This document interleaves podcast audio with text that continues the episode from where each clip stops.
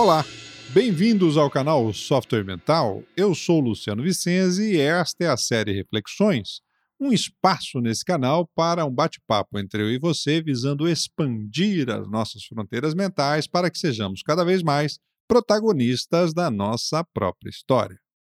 Este canal conta com o patrocínio e apoio técnico da Atena Media. O canal Software Mental conta com duas séries de conteúdos, as entrevistas com convidados especiais e a série Reflexões, onde você é meu convidado, é minha convidada.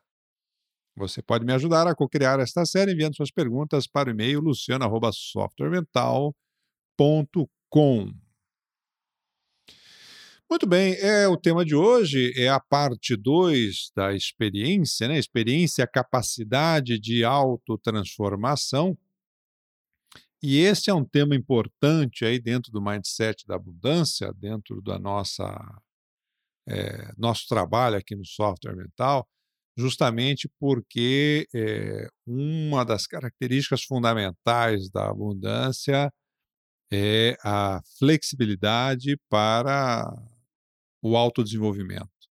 Ou seja, você ser capaz cada vez mais de utilizar de forma mais inteligente aí os recursos, as informações, as técnicas, aquilo que você possui é, como instrumentos ou ferramentas para o desenvolvimento pessoal e para o desenvolvimento do seu entorno, da nossa sociedade ou das pessoas aí ao, ao seu entorno.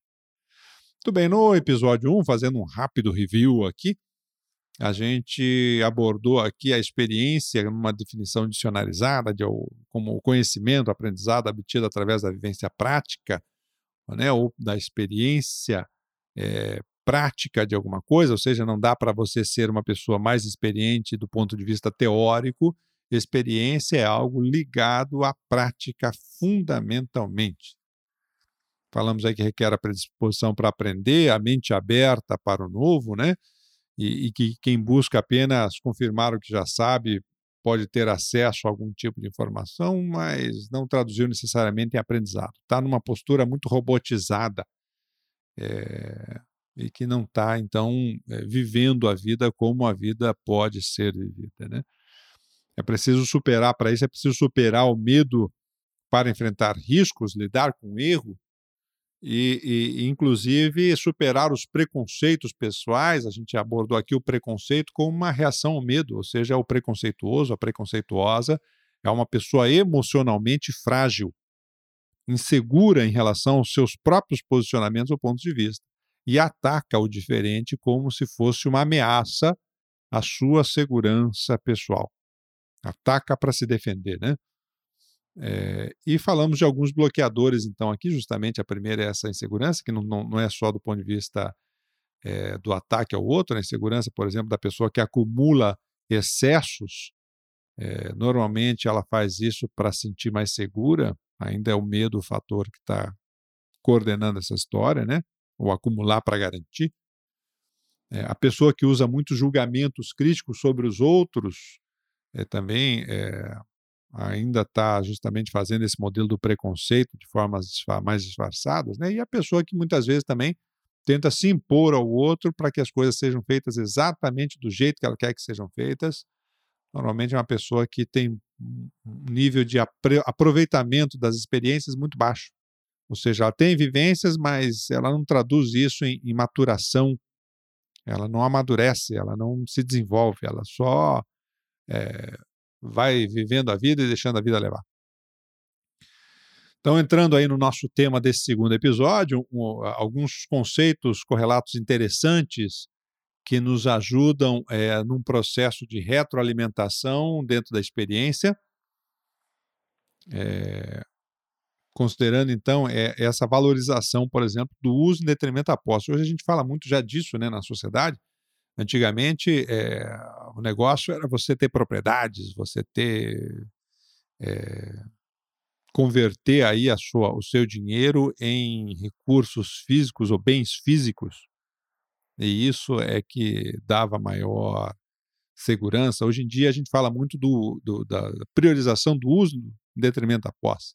Aquela pessoa, por exemplo, que ela, é, como a gente teve aqui já no, no podcast com a Tênis Licença, é aquela pessoa que larga um emprego seguro numa multinacional de alto nível para fazer um sabático de 500 dias e reinventar a carreira depois disso. É a pessoa que abre mão é, de algum bem em troca de alguma experiência. Ela, sei lá, vende o carro, por exemplo, para fazer uma viagem dos sonhos e, e, e, aproveitar ao máximo aquela, aquela vivência, aquela nova perspectiva de vida ou de percepção de mundo, né? É, com outro conceito correlato bastante interessante, então, aí é a visão sistêmica. A visão sistêmica é justamente a sua compreensão da conexão entre diversas partes de um contexto. Ampliando aí as suas análises para considerar não só o, os componentes desse contexto, as pessoas desse contexto, mas os pontos de sinergia, de conexão, de interação entre esses diferentes aspectos, etapas, processos, é, com um maior nível de isenção de julgamentos prévios, para entender esse movimento é, dentro de um todo ainda maior. Então, a visão sistêmica, nós vamos abordar isso no, principalmente no episódio 3, quando a gente trouxer o tema da experiência ligado ao ambiente organizacional, às empresas.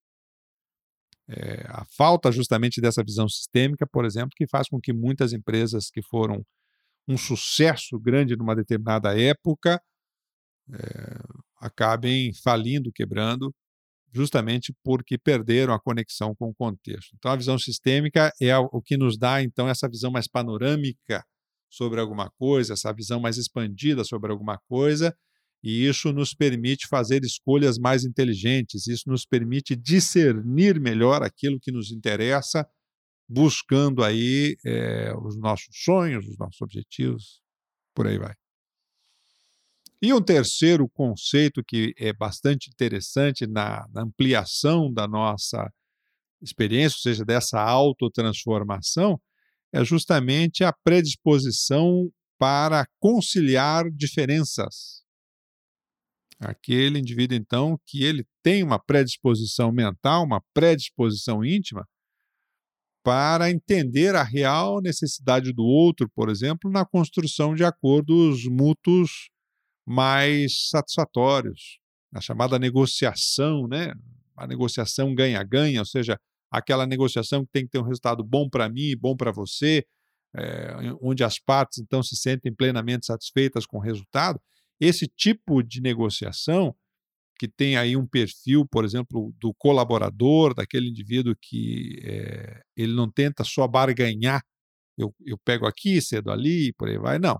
É aquele indivíduo que se permite olhar a, a, o, o contexto da negociação numa perspectiva mais ampla ou de uma visão mais sistêmica, e, e, com isso ele procura analisar outras diferentes formas de conciliar as nossas necessidades, que às vezes não vai ser do jeito que eu havia pensado inicialmente, não vai ser do jeito que você havia pensado inicialmente, mas que nós vamos juntos construir uma terceira forma, uma terceira via que nos permita chegar a um acordo onde a gente se senta, se sinta é, plenamente satisfeito, inclusive às vezes mais satisfeito do que inicialmente tinha conseguido vislumbrar para aquela situação, para aquela, para aquele contexto.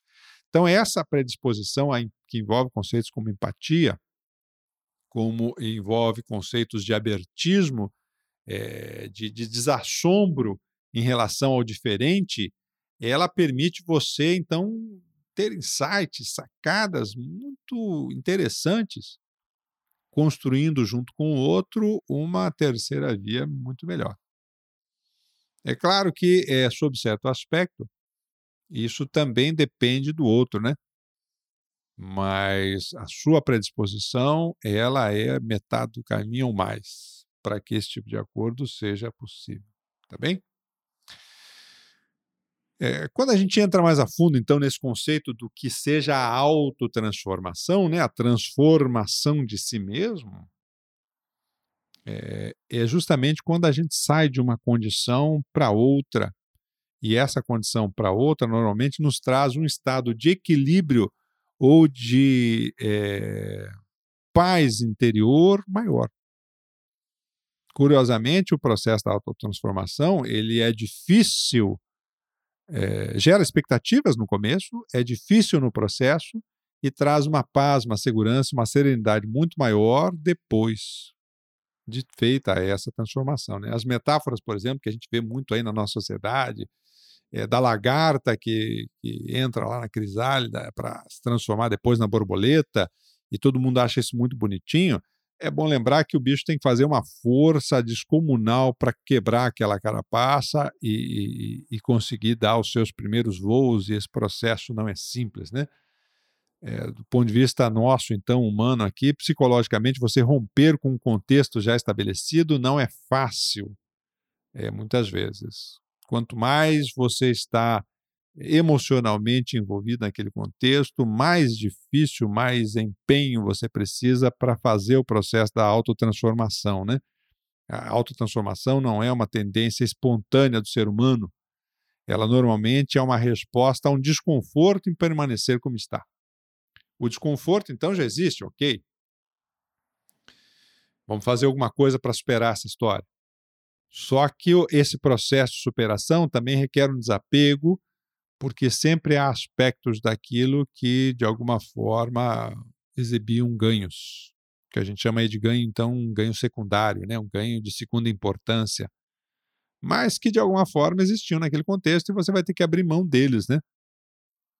É, por isso que a maioria das pessoas, muitas vezes, só muda pela saturação.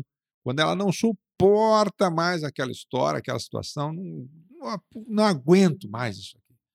E aí sim ela faz aí alguma mudança, é, já como uma, uma reação de sobrevivência praticamente, aí, seja do ponto de vista físico ou principalmente psicológico. Né? É, e aí a tendência é ir para o lado oposto. Então ela radicaliza na solução, radicaliza na mudança, e, e, também aquilo não vai funcionar por muito tempo porque ela não tem estofo ou base emocional para aquilo. Se insistir, vai se perder, vai meter os pés pelas mãos, até que ela vai achando aí como se fosse um pêndulo, um ponto de equilíbrio onde ela consegue se centrar é, num nível de superação mais efetivo. Mas a primeira reação, quando você só muda no processo de saturação, é você querer partir para o outro extremo, o que também não é uma boa.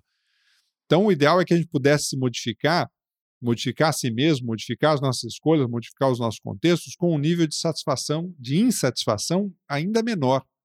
O que acontece é que muitas vezes as pessoas passam por cima da sua insatisfação, achando que, não, tudo bem, vamos lá, vamos tocar, vai assim mesmo, e vamos ver aonde dá. E, e aí ela vai esperando encher o copo, encher o copo, encher o copo, até que aquilo transborda e, e ela não raro vomita aquela situação. Ou seja, é um romper com essa crisálida aí é, não é simples e nem é bonitinho, não.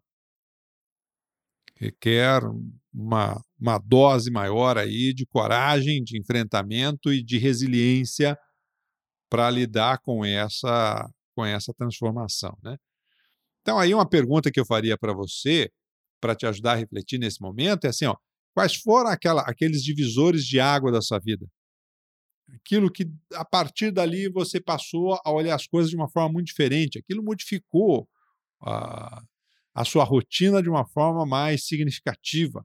Você passou a ser outra coisa depois daquela história. Normalmente a gente não tem muitos divisores de água na vida, não. O que mostra que é, muitas vezes o nosso aprendizado é justamente lento porque a gente entra na rotina que a gente citou no episódio passado e fica preso nela, repetindo, repetindo, repetindo, repetindo, repetindo aquilo automaticamente. Então, é, esses divisores de água é justamente é, a hora que você saturou de, um, de uma determinada situação, de um determinado tipo de vivência e passou a adotar uma outra vivência, um outro tipo de comportamento. Nós não temos muito porque a nossa tendência, como eu falei, é, mais espontaneamente, é apenas repetir ou permanecer aonde está. Sem considerar também que as mudanças que a gente faz, elas geram resistência nas pessoas ao nosso entorno. Essas pessoas muitas vezes vão se sentir incomodadas, principalmente se a sua mudança for muito significativa, e tirar delas algo que elas consideravam já como uma propriedade e nem que seja essa propriedade, saber o que pode esperar ou a certeza do que esperar sobre você. Eu lembro de um, uma situação uma vez que eu estava aplicando alguns cursos de autoconhecimento em Curitiba e tinha uma participante, era um curso modular, e tinha uma participante que a cada módulo que ela vinha, eu achava que ela não viria no próximo, porque, segundo ela, era, um, era uma briga em casa, era uma discussão, era um quebra-pau. Não, esse curso não está legal. E ela insistia mesmo assim, discutia com o marido e aparecia lá. E, segundo ela, no, no último módulo, era o quarto módulo, ela, ela chega lá e já mais segura de si, cada vez mais segura de si, e pelas descobertas que tinha feito sobre si mesma. E ela, ela fala que, num determinado ponto da discussão, é, o marido dizia assim para ela: Você ficou uma pessoa muito diferente do que você era. Você mudou muito nesse com esse curso aí. Não estou te reconhecendo. Aí ela falava assim: Tá, mas no que é que eu mudei para pior? E ele então fala para ela: Para pior nada, mas você mudou muito. Ou seja, o problema dela não é, o problema dele não é que ela tinha mudado e até ele não conseguia ver nada que piorou. O, o problema só é que ele perdeu o controle. Ele achou que, ele, que, ela, que tinha mapeado ela na sua mão e sabia exatamente o que fazer para provocar determinadas reações, e a partir dali ela passou a ter outras reações, e aquilo que ele usava como técnica para conhecer e se sentir seguro na relação com ela já não estava funcionando mais. Então, muitas vezes, quando você tenta modificar alguma coisa na sua vida, as pessoas eh, vão dar o contra, é, porque não querem per perder a parceria, porque não querem perder a, o, o, companheiro ou a companheira daquilo que fazia, ou não querem perder a, a segurança de ter mapeado você já na cabeça delas. Então, preparar-se para o novo, para essa experiência que nos ajuda no processo de autotransformação, significa abrir mão aí das comodidades emocionais que te davam segurança também.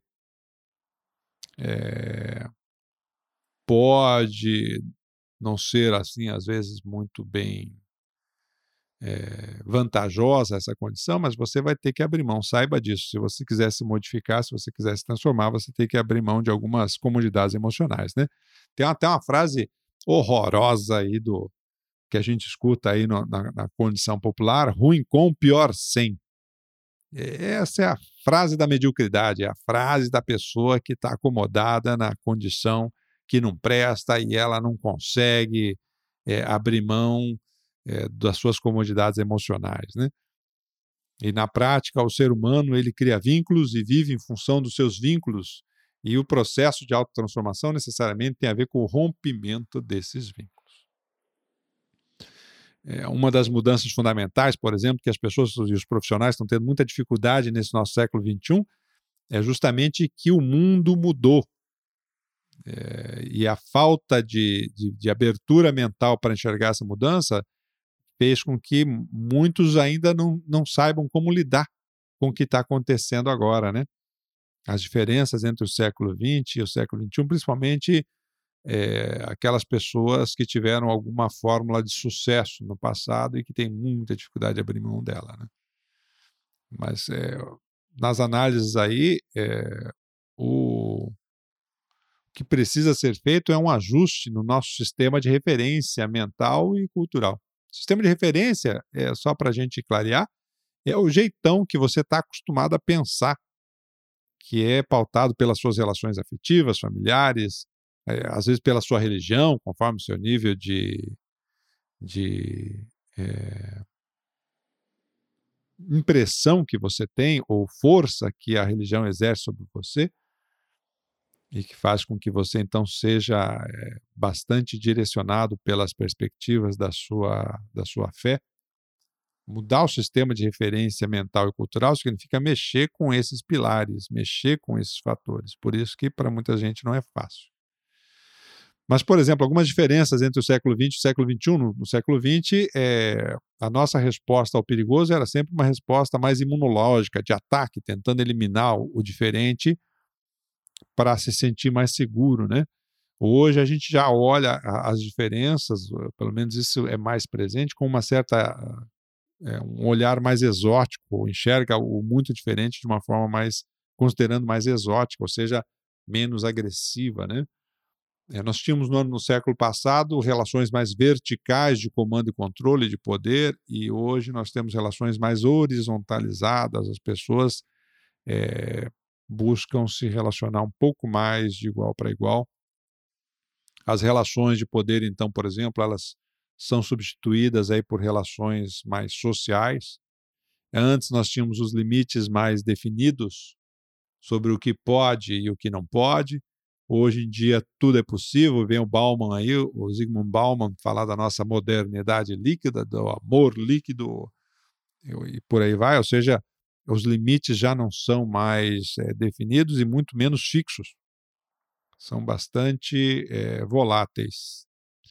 E a, as doenças, por exemplo, do século XX eram normalmente doenças de adaptação, de conseguir se inserir ou não naquilo que já estava rigidamente estabelecido.